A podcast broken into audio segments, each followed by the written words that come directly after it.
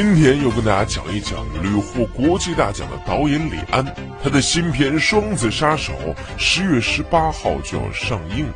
入行三十年，他一直走在一条冒险的道路上。如果你回看他以往的作品，就会吃惊的发现，每部电影都是完全不同的风格。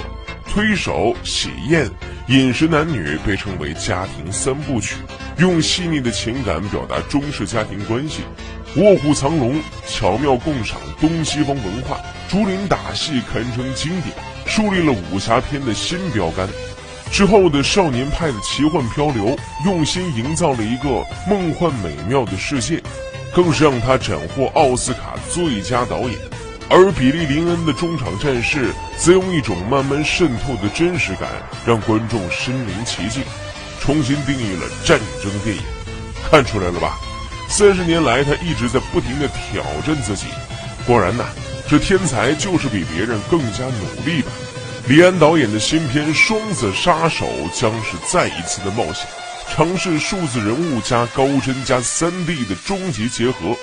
用技术手段造出了一个年轻二十多岁的威尔史密斯，完成了影史上从未有过的革新，全方位的呈现了一部自己追杀自己的动作巨制，绝对是视觉上的新奇体验。